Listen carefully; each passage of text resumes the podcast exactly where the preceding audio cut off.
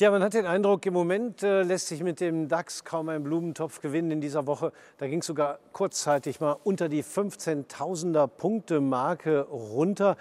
Wie geht es da weiter? Welche Möglichkeiten haben Anlegerinnen und Anleger, mit diesem Umfeld klarzukommen? Welche Möglichkeiten bieten vielleicht auch Zertifikate? Das ist das Gespräch heute mit meinen beiden Gästen. Tim Oechsner vom Börsenmakler Stäubing. Herzlich willkommen hier Hallo. an der Börse. Wobei, brauche ich gar nicht sagen, Sie sitzen ja immer hier als Börsenmakler. Richtig, ja. Gewohntes Terrain. Und Peter Bösenberg vom Zertifikate-Emittenten Societe Generale. Peter Bösenberg, ähm, äh, geht es noch weiter runter oder was ist da eigentlich los, wird sich der ein oder andere fragen. Die Börse ist schon ziemlich angeschlagen, oder? Ich glaube, das ist, ist eine sehr gute Frage, Herr Tilgen, ja, äh, ähm, die äh, sicherlich äh, niemand beantworten kann. Äh, aber äh, das Gute ist, dass es ja für all diese Marktsituationen auch die passenden Produkte gibt. Ähm, und wir erleben jetzt halt auch ein Umfeld, äh, wo wir plötzlich auch wieder sehr hohe Zinsen haben. Ja, das haben viele schon vergessen. Und ein Umfeld, in dem wir mittlerweile über 4% Zinsen sogar haben, ermöglicht auch ganz andere Wertpapierstrukturen, speziell im Zertifikatebereich, äh, die auch in so einem Börsenumfeld sehr interessante Anlagemöglichkeiten offerieren. Aber bleiben wir vielleicht erst noch mal kurz bei der Situation, bevor wir zu den Zertifikaten noch kommen. Tim Oechsner, ähm, wie schätzen Sie das ein? Ist es äh, eine Situation, äh, die wir nur hier in Deutschland so negativ erleben oder äh, ist es an anderen Märkten genauso? Äh, was sind das alles für Herausforderungen, denen wir da gegenüberstehen? Ja, die Anleger sind im Moment doch relativ verschnupft auch. Wir sehen auch in der Börse hier in den letzten fünf bis zehn Handelstagen relativ wenig Umsatz. Der DAX hatte sich ja immer zwischen 15,5 und 16 bewegt. Jetzt war man unter den 15.000. Also insofern die Umsätze sind im Moment relativ gering und die Anleger ja, denken nach oder wissen auch nicht genau, wie es weitergeht. Ähm, Zinsen bleiben ja für längerfristigen Zeitraum hoch. Das hatten wir ja auch bei der US-Treasury-Rendite gesehen im Fünfjahresbereich. Also Renditen sind auf neuen Rekordstand und ähm, ja, die Anleger wissen nicht genau, wie es weitergeht. Und äh, trotz allem wollen Sie natürlich investieren. Dann könnte man doch einfach sagen, ja, dann äh, kaufe ich doch einfach Anleihen, wenn es jetzt wieder Zinsen gibt. Äh, aber das macht auch komischerweise kaum jemand im Moment, oder? Ja, bei den Anleihen beobachten wir eigentlich, dass die Renditen ähm, aufgrund der hohen Renditen doch einige Zukäufe auch gibt, obwohl ja auch noch die Realverzinsung natürlich immer noch null oder negativ ist. Wenn wir sehen, wir haben im Euroraum oder in Deutschland eine Inflation von ca. 4,5, 4,6 und bei den Anleihen muss man sich schon ein bisschen umschauen ähm, auf der Unternehmensanleihenseite, um da äh, 4 bis 5 Prozent äh, Verzinsung zu bekommen. Die gibt es allerdings auch. Also insofern, wir sehen auch ganz gute Umsätze im Bereich äh, 2, 3 Jahresanleihen, 5 Jahresanleihen oder 7 Jahresanleihen. Äh, deutsche Corporates mit äh, kleiner Mindeststückelung, 1000, 2000er Stückelung. Ähm, die bieten dann auch je nachdem nach Laufzeit zum Beispiel 4 bis 5 Prozent. Deutsche Corporates damit sind Unternehmensanleihen gemeint von in dem Fall deutschen Unternehmen, muss man vielleicht noch mal dazu sagen, ist nicht jedem geläufig. Aber jetzt aber hohe Zinsen, hatten Sie gesagt, Peter Bösenberg, gut für Zertifikate. Würde ich vielleicht doch gleich noch mal nachfragen, warum ist es da wiederum gut? Ja, es, es hängt ein wenig von der Zertifikatestruktur ab. Also Anlagezertifikate generell äh, profitieren, äh, vereinfacht gesagt, davon. Insbesondere jetzt äh, Kapitalschutzprodukte, also Produkte, die hundertprozentigen Kapitalschutz oder mittlerweile sogar mehr als das offerieren. Das heißt, der Anleger äh, hat sogar eine gewisse Mindestverzinsung und äh, partizipiert darüber hinaus an einer positiven Marktentwicklung. Und äh, speziell auch für die sogenannten Reverse-Zertifikate, also das sind sozusagen Produkte, die von fallenden Kursen profitieren, kommt äh, die gestiegene Zinssituation auch sehr gut äh, den Produkten zugute. Sprich, die, ähm, die äh, Chancen, die diese Produkte er ermöglichen, also die Renditechancen, äh, sind deutlich höher, weil deutlich mehr Zins zur Verfügung steht äh, für die Strukturierung eines solchen Produktes. Diese Zurückhaltung, äh, von der man am Anleihemarkt im Moment hört, weil man ja immer denkt, ja, ich warte mal, weil die Anleihen könnten ja noch billiger werden und die Rendite höher. Ist die am Zertifikatemarkt also dann gar nicht zu spüren? Oder Also der? Zertifikatemarkt erlebt dieses Jahr äh, ein riesengroßes Revival, könnte man sagen. Ja, wir sind äh, in den investierten Volumen äh, der Industrie auf äh, einem Niveau äh, oberhalb von 100 Milliarden Euro mittlerweile wieder. Äh, speziell im ersten Halbjahr haben insbesondere Zinsprodukte und auch Kapitalschutzpapiere eine immense Nachfrage erlebt. Und äh, äh, das ist sicherlich auch ein bisschen darauf zurückzuführen, dass einerseits das Zinsniveau deutlich attraktiver ist. Ja, also vor drei, vier Jahren gab es gar keine Zinsen. Äh, und andererseits auch die Börse etwas äh, ähm, mehr seitwärts äh, volatiler ist und damit auch mehr Unsicherheit sicherlich äh, vorhanden ist. Und da bieten diese Produkte für viele Anleger eine ganz willkommene Alternative. Wenn wir nochmal auf die Aktien schauen, äh, Tim Oechsner äh, und die Anleger, die sich natürlich fragen, wie es da weitergeht mit der Notenbankpolitik. Die Notenbanken sagen im Moment immer, wir schauen auf die Daten. Das können die Anleger ja auch selber machen. Ähm, tappen wir da im Moment wirklich im Nebel und wissen gar nicht, in welche Richtung es geht? Oder kann man sich zumindest Szenarien vorstellen, wie es in den nächsten Monaten sich weiterentwickelt? Ja, die FED hatte ja die Märkte enttäuscht mit ihrer letzten Zinssitzung, wo es dann hieß, ja, wir müssen doch noch einen Zinsschritt nach oben machen. Der war ja so nicht erwartet und entsprechend die Forecasts auch zurückgenommen. Es war ja so, dass im Prinzip vier kleine Zinssenkungsschritte vorausgesagt wurden von Großteilen des Marktes. Die haben sie jetzt auf zwei zurückgenommen für 2024. Also die Zinsen bleiben länger hoch und natürlich ist der Aktienmarkt natürlich stark von der FED und von der EZB abhängig. Und die Anleger versuchen natürlich entsprechend da jede ähm, auf der Pressekonferenz jede Usance zu interpretieren. Und ja, schauen im Prinzip schon auf die nächsten Meetings. Am 1. November, Mittwoch, wieder die FED auf dem Plan. Ähm, davor am 26. Oktober wieder die EZB. Also im Prinzip die, das Großbild wird von den Zentralbanken bestimmt. Ja, aber äh, da kann der Anleger auch, auch nichts anderes machen, als einfach nur abzuwarten, was da entschieden wird, oder?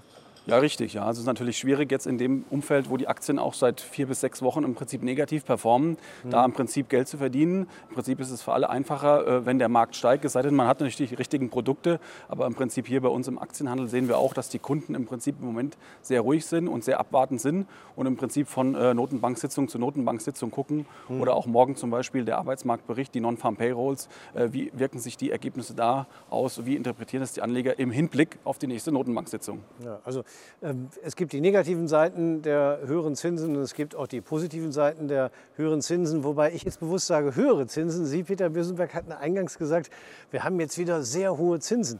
Ja, relativ. Ist das wirklich ja, so? Das Eigentlich ist natürlich, äh, hängt immer davon ab, in welchem Zeitraum wir uns anschauen. Ja. Ja, wenn wir im Fünfjahreszeitraum sind, sind sie sicherlich sehr hoch. Aber wenn wir bis in die 90er Jahre zurückgehen, ist das immer noch sehr niedrig. Ja. ja also ich kann mich erinnern, dass wir in den 90er Jahren äh, zweistellige Zinsen hatten und äh, da ist sicherlich noch viel Luft nach oben. Ja. Aber was äh, sicherlich in dem Zusammenhang wichtig ist, die Geschwindigkeit, mit der die Zinsen jetzt äh, gestiegen sind in, in, in, circa anderthalb Jahren, die hat, glaube ich, alle überrascht. Ja, und das ist auch relativ einzigartig, dass mit einer so rasanten Geschwindigkeit äh, der Zinsanstieg erfolgt ist.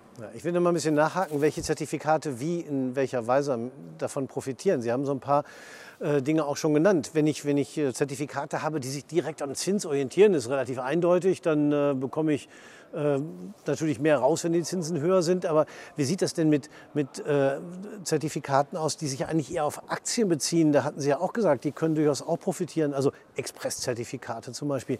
Wieso haben die was davon, wenn der Zinssatz höher ist? Also alle Produkte, die gewissermaßen mit einem Kapitalschutz äh, ausgestattet sind, äh, sehen so gesehen besser aus. Äh, äh Produkte mit einem hundertprozentigen Kapitalschutz setzen sich am Ende des Tages halt aus einer Anleihe zusammen und aus einer Aktienoptionskomponente. Und diese Anleihe ist einfach günstiger, weil die Zinsen gestiegen sind. Ja. Ähm, und derselbe Mechanismus gilt auch für alle anderen äh, Papiere im Anlagebereich mit Kapitalschutz, weil implizit auch solche Komponenten dort mit äh, involviert sind. Aber da sind wir wirklich in dem Bereich der Anlagezertifikate. Im Hebelbereich Im, He im, Hebel, Im Hebelbereich es, äh, hängt es stark davon ab. Die gehebelten Produkte sind am Ende des Tages ja äh, Papiere, die einen impliziten Wertpapierkredit haben. Ja, es wird ja sozusagen das, das Geld äh, von der Bank geliehen, um diesen Hebel zu ermöglichen. Und das ist für Produkte, die auf steigende Kurse setzen, äh, in einem höheren Zinsumfeld natürlich teurer. Also diese Produkte mit den Finanzierungskosten sind teurer. Für die Short-Produkte äh, wirkt es genau entgegengesetzt. Also diese Short-Produkte sind sozusagen von den Finanzierungskosten günstiger geworden, weil ich dort gewissermaßen Erträge habe. Insofern muss man die Hebelprodukte etwas differenziert sehen. Ähm, was wir aber feststellen, dass wir äh, aktuell ein extrem hohes, also im, im, im, historischen Zeitvergleich ein extrem hohes Verhältnis von Investoren haben, die äh, in Shortpapiere investieren.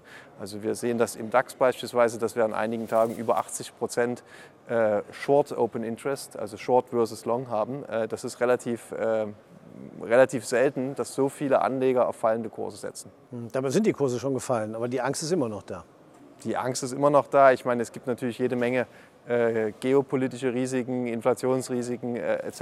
Äh, insofern ist, glaube ich, äh, immer noch äh, Vorsicht auch angeraten. Und mit diesen Papieren kann man natürlich auch ein Depot absichern. Mhm.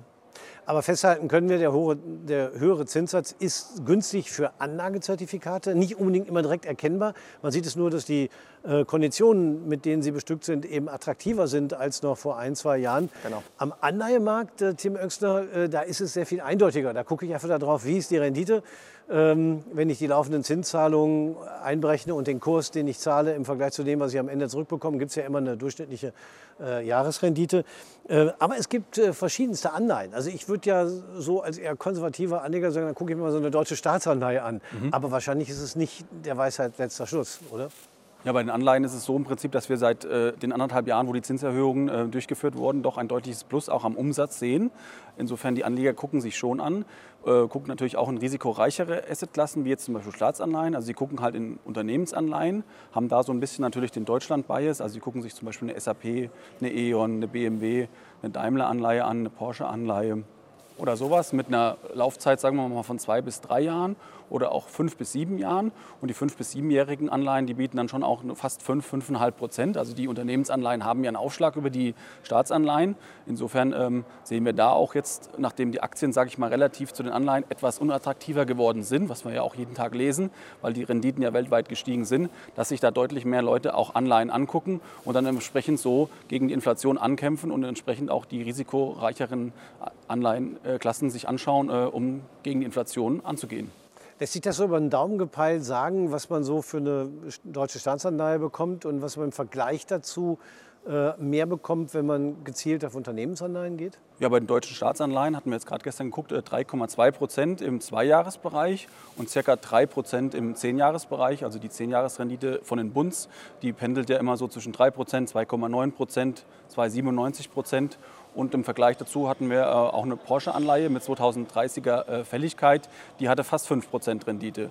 Also die hat dann im Prinzip einen 4 Viertler Coupon und im Prinzip steht unter Paar bei 96, 97 und dann bekommt man entsprechend dann die 5% Rendite. Entscheidend sind halt die 5%. Aber Sie haben schon gerade so ganz schnell verschiedene Laufzeiten genannt. Zwei Jahre, zehn Jahre und 2030 sind äh, summa summarum dann sieben Jahre mhm. Äh, oder sechseinhalb, je nachdem man so ausläuft. Ähm, das ist, glaube ich, auch ein wichtiger Punkt, denn die Zinsen könnten ja theoretisch auch noch weiter steigen. Wenn das passiert, habe ich ein gewisses Risiko, wenn ich die Anleihe nicht wirklich bis zum Ende halte. Ist das den meisten klar?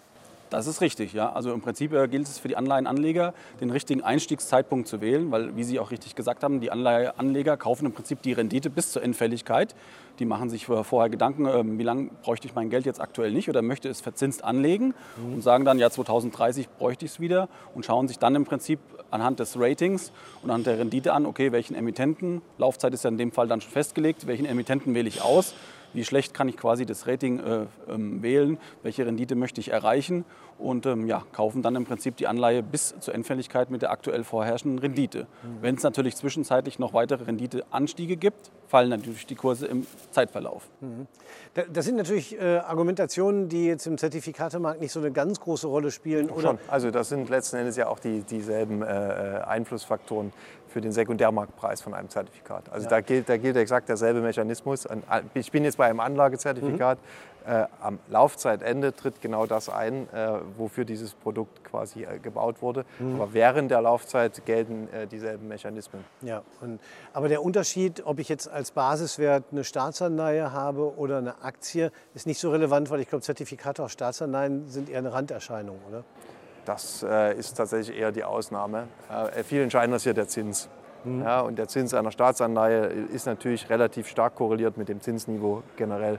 Äh, und entsprechend, wenn, Staats, wenn, wenn die Preise für Staats- oder die Kurse für Staatsanleihen fallen, dann bedeutet das, dass die Zinsen letztendlich steigen. Und derselbe Einfluss wird sich auch äh, in einem Anlagezertifikat entsprechend finden. Dann hängt es natürlich davon ab, auch wieder, wie lang ist die Restlaufzeit und wie ist die genaue Ausgestaltung etc. Mhm. etc. Äh, entsprechend groß oder klein ist dann auch der Einfluss. Ja, aber wir können festhalten, Zinsen sind eben nicht nur was Negatives, sie haben auch ihr Gutes, je nachdem, was man mit ihnen vorhat. Wenn man nämlich Geld anlegt, bekommt man schlicht und einfach mehr als vorher. Und das gilt nicht nur für Anleihen, sondern eben auch für viele Anlagezertifikate, bei denen das zu deutlich besseren Konditionen führt. Ich bedanke mich fürs Gespräch. Tim Oechsner von Schäubing, Peter Bösenberg von der Societe Generale. Meine Damen und Herren, vielen Dank fürs Zuschauen.